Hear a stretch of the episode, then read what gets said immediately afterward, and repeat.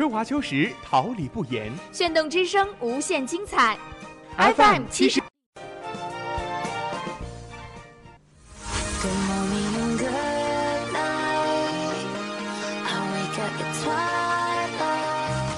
让电波在空中回响，让声音重塑梦想。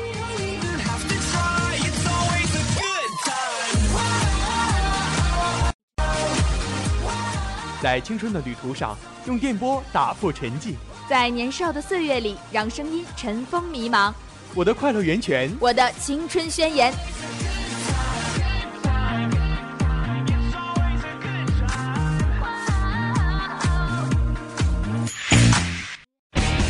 哈尔滨师范大学广播电台，正青春，传递正能量。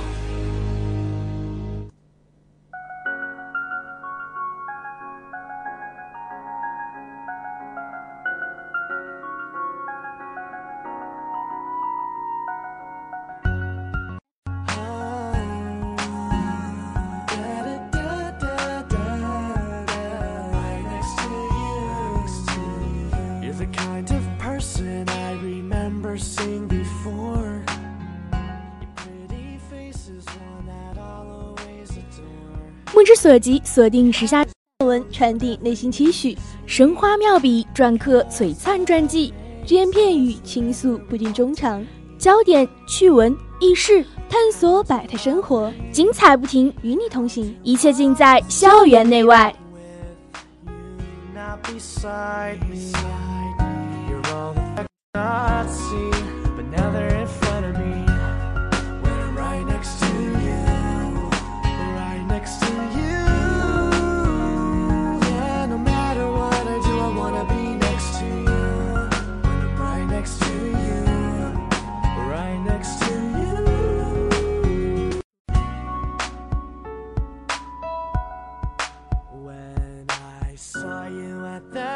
side on that one particular day. I was really hoping and wondering if you'd ever look my way. So I got up from my seat, but you had already passed me by. Only I got there earlier and I lost in your eyes. How do I breathe? How do I sleep with you? Hello，大家下午好。 这里是调频七十六点二兆赫，哈尔滨师范大学广播电台。您现在每周一下午准时与您相约的精彩栏目《校园内外》，我是你们的好朋友陈旭阳，我是你们的好朋友李玉琴，欢迎您收听我们的节目。首先感谢我们直播间里辛勤工作的编辑房启凡、导播张瑞涵、监制宋美琪、新媒体万雨欣、李佳、办公室王月如等工作人员。好了，一段好听的音乐过后，校园百态与您不见不散。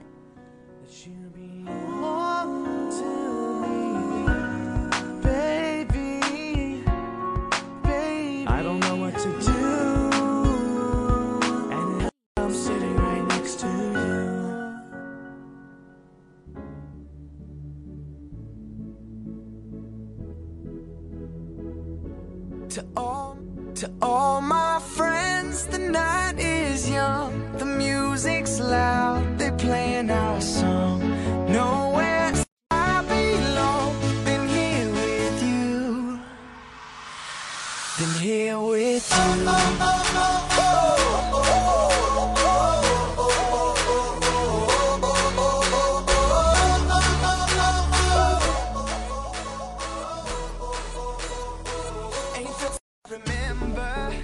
校内百态展现学生风采，关注现在；校外热点聚焦社会发展，洞悉未来。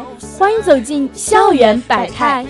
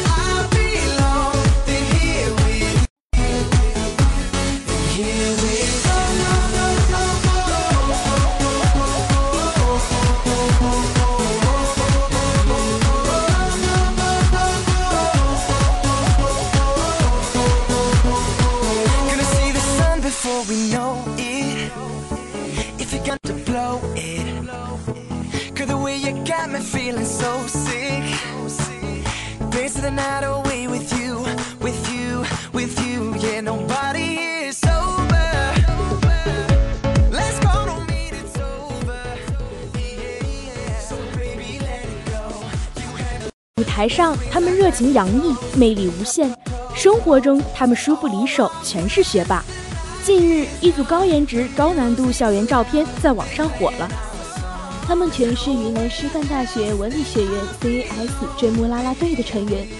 这一群有活力的女孩，用真正的实力争，用拿奖拿到手软来描述她们，一点也不夸张。比如，在刚结束的云南省高等学校校园篮球、排球、足球春季联赛啦啦操总决赛中，身材火辣、舞技逆天的她们不负众望，揽获冠军，一路冲到全国大赛，成为云南 Number One。再比如，在校园里基本是学霸，三好学生、自强之星、优秀党员等荣耀一样也不落下。啦啦操在美国已有一百多年的历史，被选入学校啦啦队是一种荣誉的象征。关于啦啦操，女孩们有着自己，她们非常重视音乐和舞蹈的艺术性加工和创新意识的培养，不仅是为了跳舞而跳舞，也一直努力呈现更多的风格和高难度技巧。据介绍，云南师范大学文理学院 CAS Dream 啦啦队是一支舞蹈啦啦操队，队伍的风格就街舞和爵士为辅。每一次备战比赛都需要准备八至九个不同风格的舞蹈。对我们来说，记住这么多的动作不容易，把每一支舞蹈不同的技术、风格特点都展示清楚更不容易。正是在这样的努力支持下，他们才在大赛中的表现。中国风、花式篮球、爵士、部落舞等题材被广泛采用。自选舞蹈中，团队配合流畅，率先晋级决赛。风格主题多元化，从选曲编排到呈现，凸显了舞蹈的丰富性和艺术性。这也获得了评委一致。世上的坚持都是源于热爱，从四肢僵硬到柔韧灵动，从参差不齐到整齐划一。老师们见证了云南师范大学文理学院 ces 追梦啦啦队成员们的汗水和泪水，他们的回应是热爱。早上七点便开始训。又赶赴课堂，下午放学一直训练到十点半。他们尽自己最大的努力，兼顾学业和爱好，最终获得回报。能够平衡学习和生活，这确实是一种能力。小耳朵们听了他们的故事，你此刻是否充满了能量？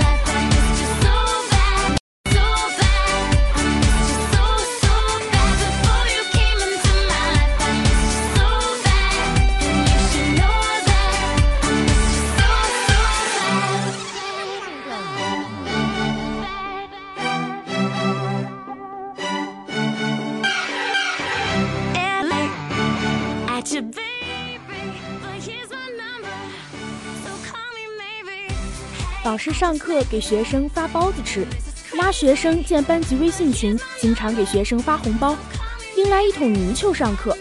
这样有趣的老师，你见过吗？近日，常州学院就有这样一位名叫金明君的万聘教授，能将晦涩难懂的专业知识，通过趣味幽默的互动，让学生愿听爱听他的专业课。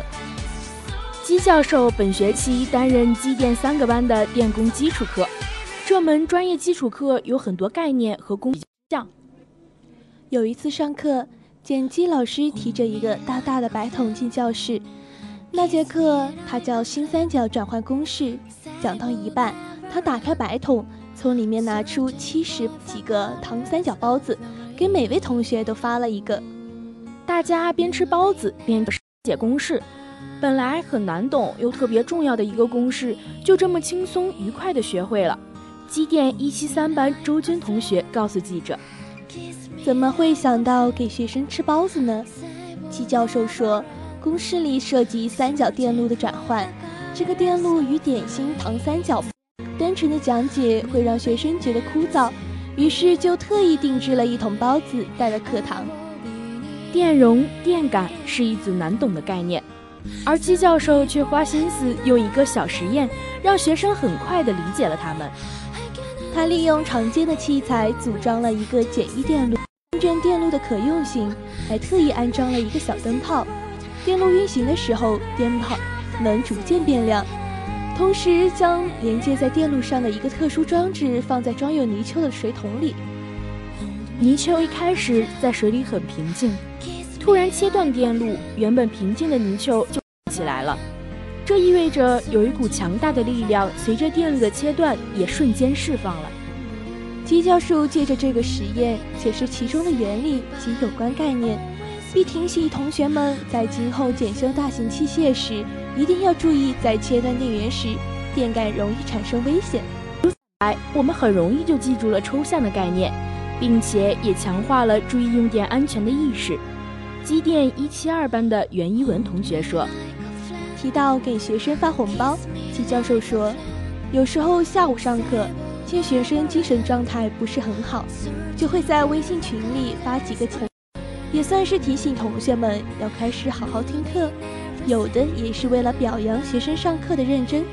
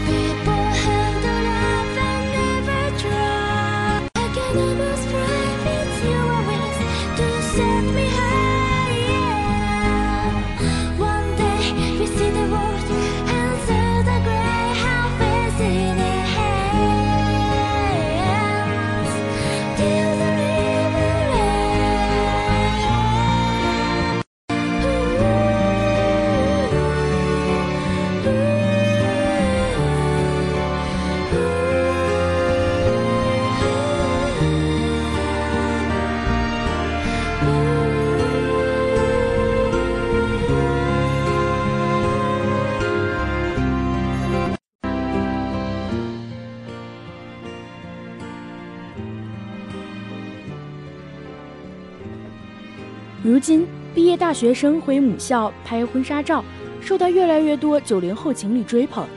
近日，一对新人携手重回其母校南洋理工学院，拍好纪念自己的美好青春。这引起一群学生围观，纷纷表示这样的婚纱照很有意义。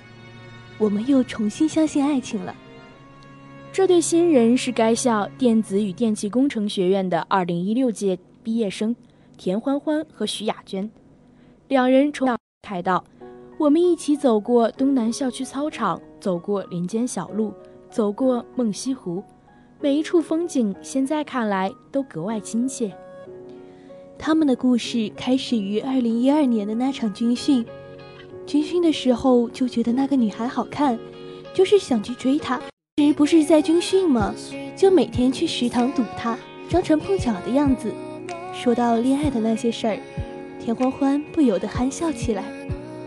他那个时候天天去食堂偶遇我，我室友都看出来了，这小伙对你有意思吧？也就他傻，当时还以为我没看出。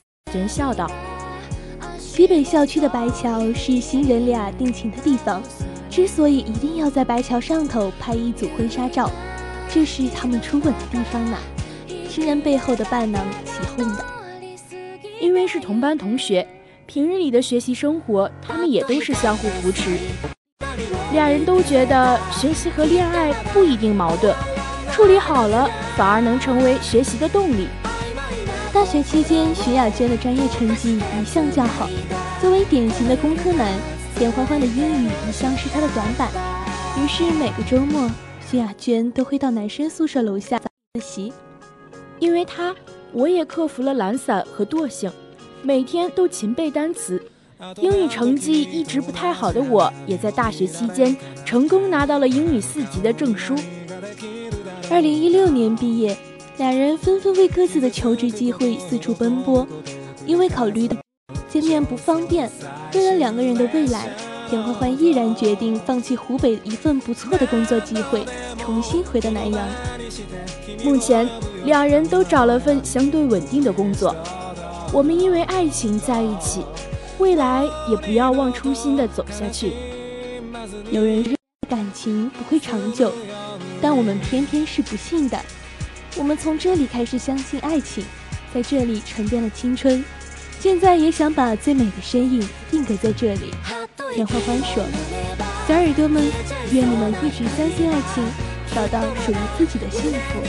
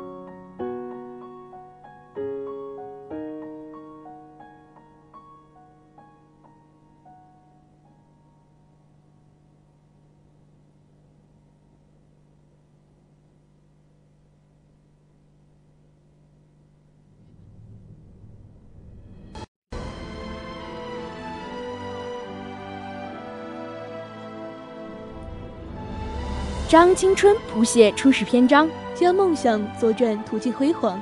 欢迎走进校园榜样。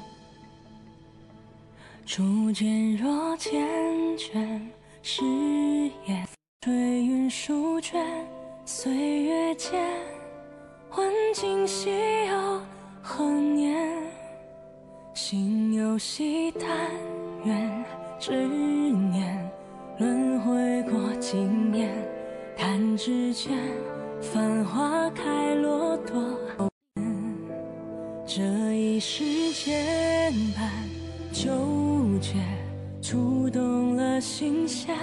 下一世，不知可否再见，留一片桃花纪念。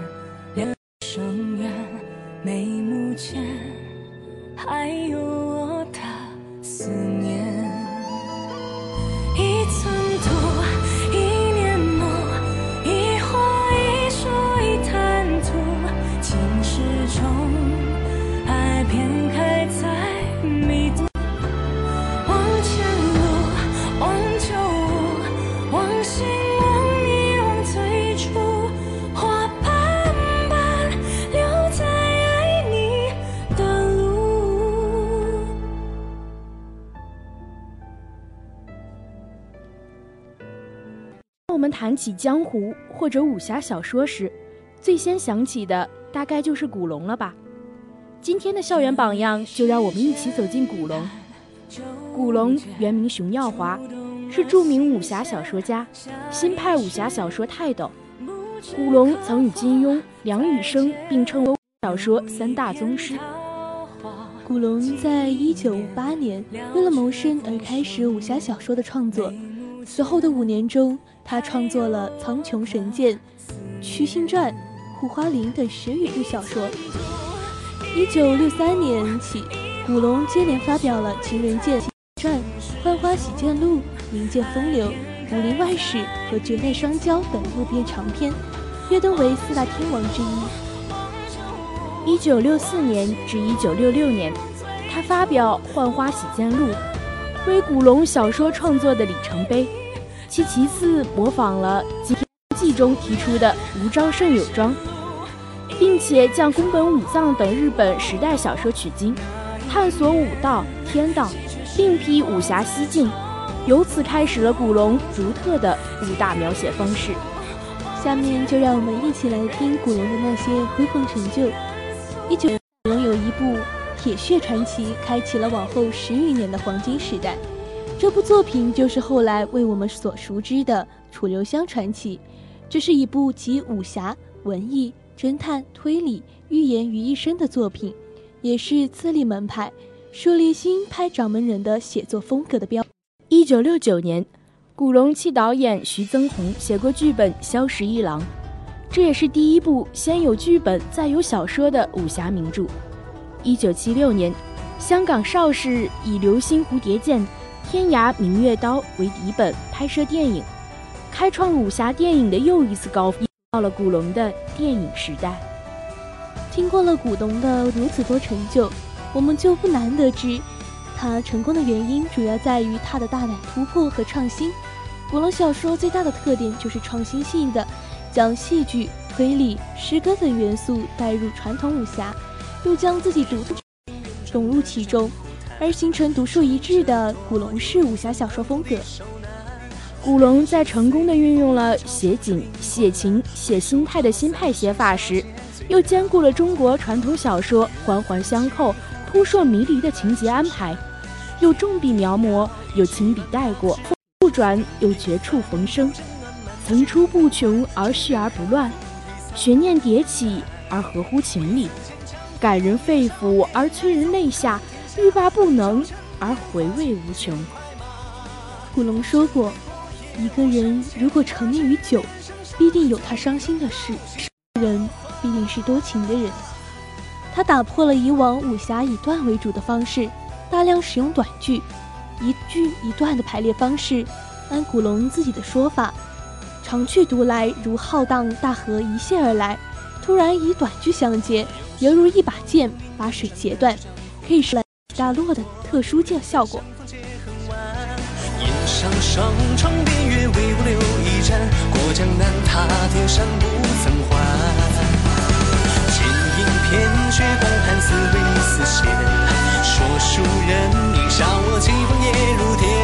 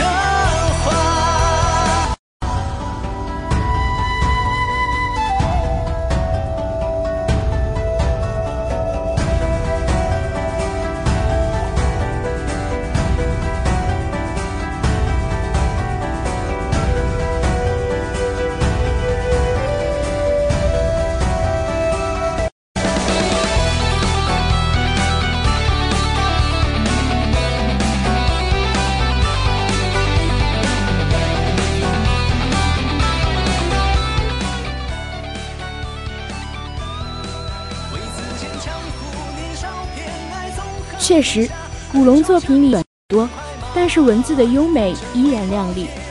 古龙的作品永远在弘扬真善美，在他的笔下，无论如何凄厉的故事，都能让人感觉出一丝淡淡的温暖。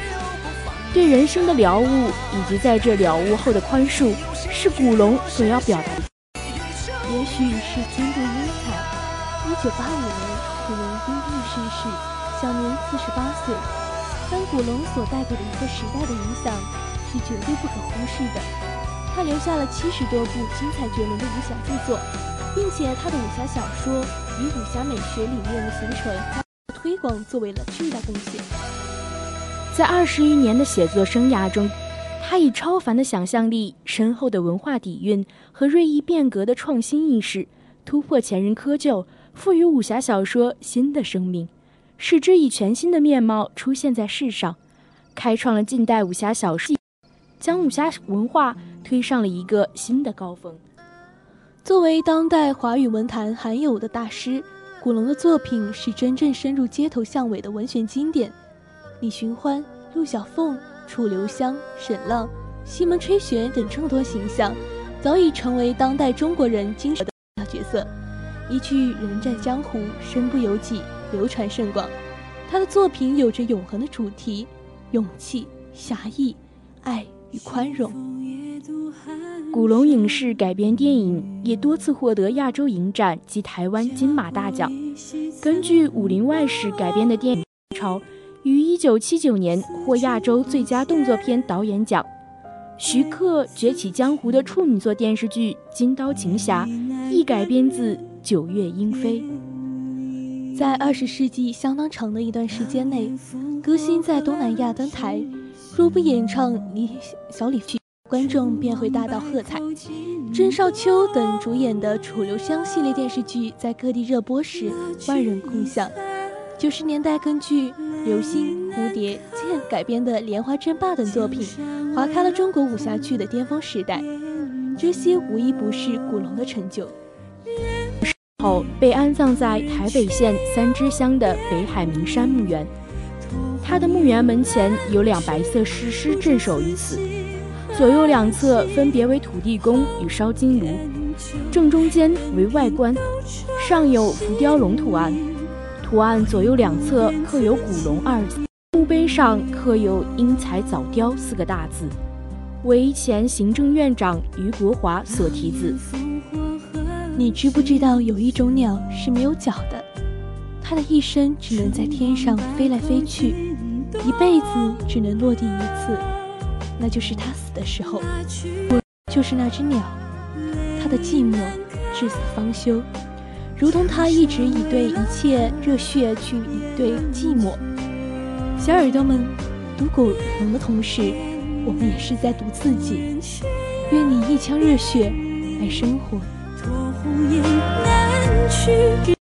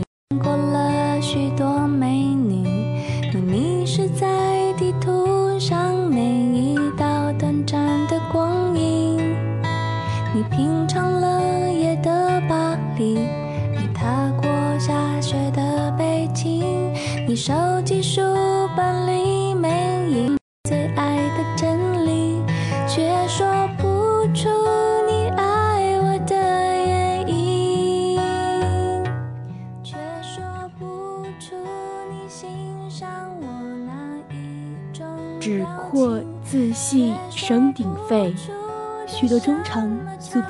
校园内外，茶一盏，叙一话。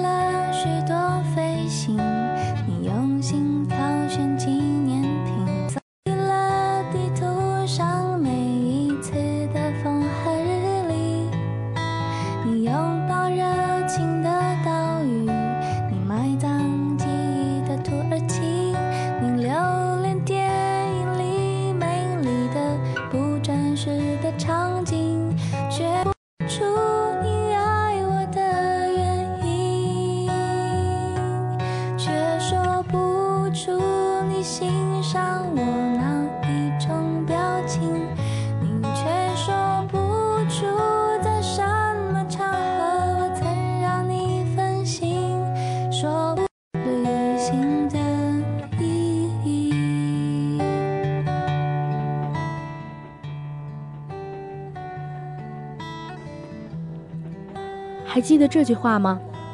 人生至少要有两次冲动，一位奋不顾身的爱情，一位说走。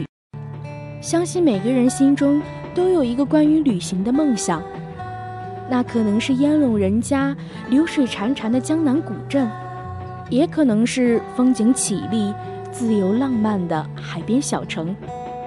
而途中的那些涤荡灵魂的经历，是旅行。在路上，我们总是收到意外的惊喜，亦是一次完美的邂逅，亦是一次成长的蜕变。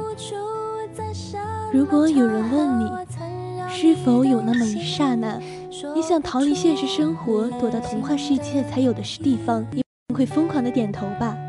在那里，你会有一栋小房子，一条溪水流过，平时喂马砍柴。栅栏围成的花园里有扑鼻的花香，院子里是慵懒的猫狗。夏天看花开遍野，冬天看白雪皑皑，天地之间听涛声依旧，尽是惬意。小耳朵们，你最想去什么地方呢？校园内外与你分享。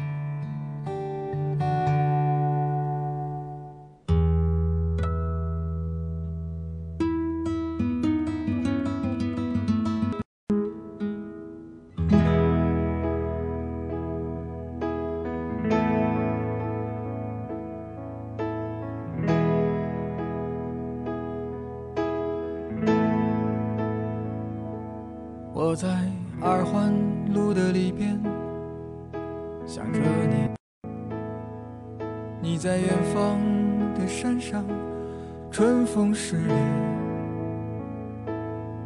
今天的风吹向你，下了雨。我说所有的酒都不如你。我在鼓楼的夜色中为你唱花香自来，在别处沉默相遇和期待。飞机飞过车水马龙，千里之外不离开，把所有的春天。都揉进了一个清晨，把所有停不下的言语变成秘密。莫名的情愫啊，请问谁来将它带走呢？只好把岁月化成歌，留在山河。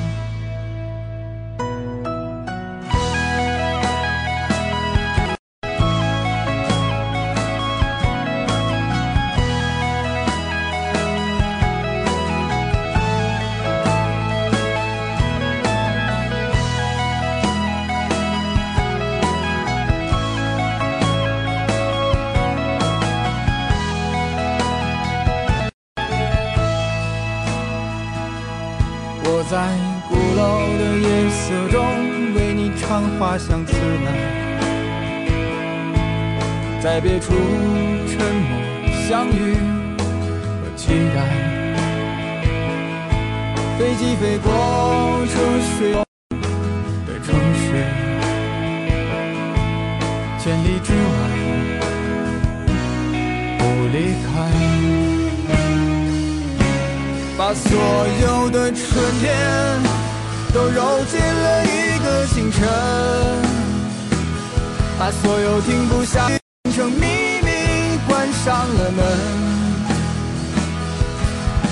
的情愫啊，请问谁来将它带走呢？只好把岁月化成歌，留在山河。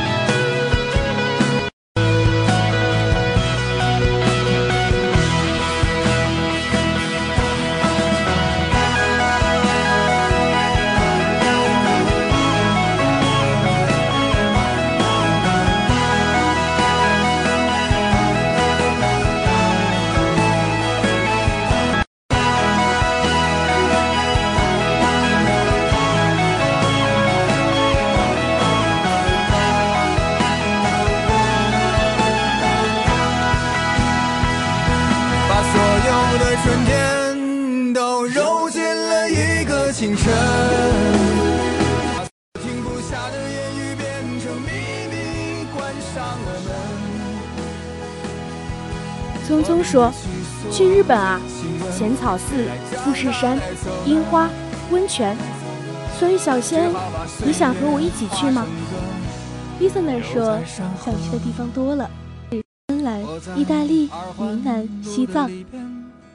”F.R 说：“如果能去他的心里，我宁愿放弃整个世界。”于心彤。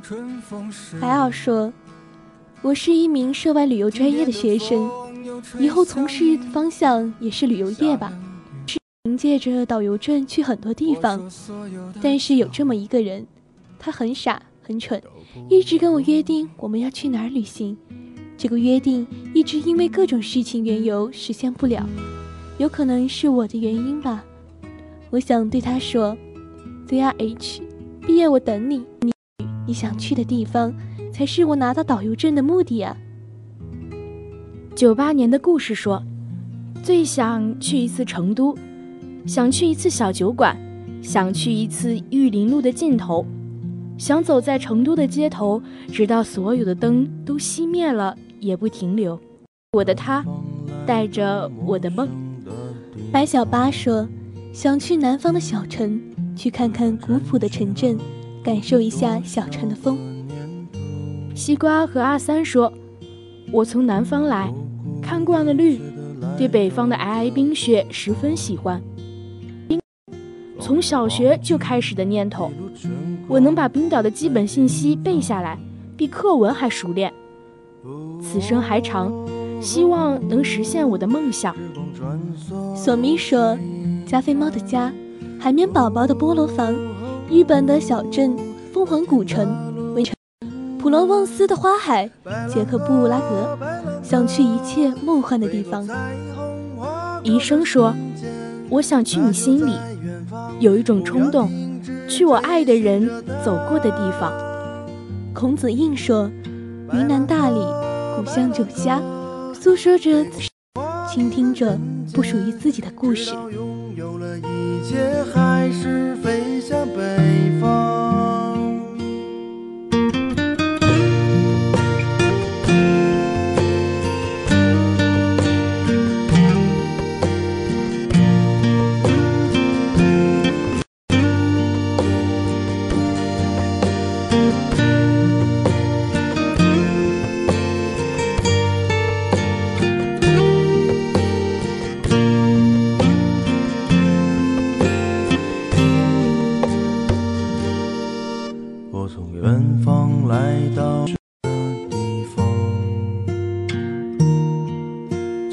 沉睡了不知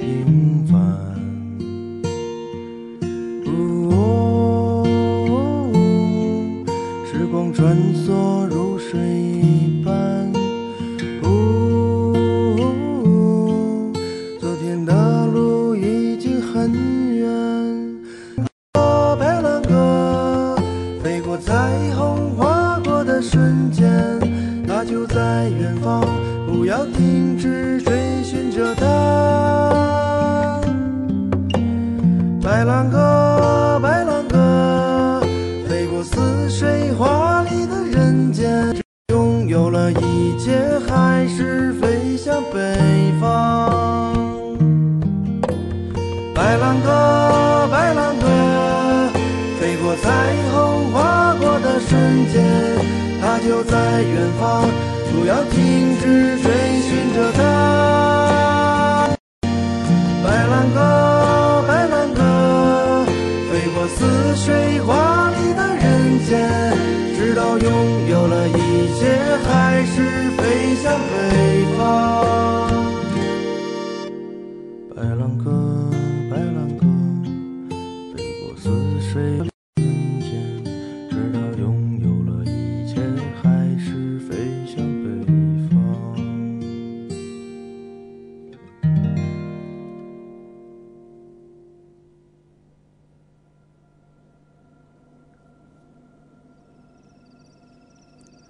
小耳朵们，外就到这里了，感谢大家与我们分享你们的心声。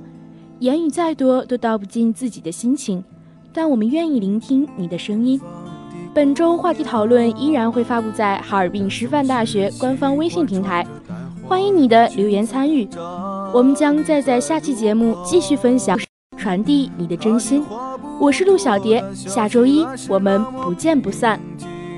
感谢认真聆听的小耳朵们，如果你有什么话想对我们说，也可以在哈尔滨。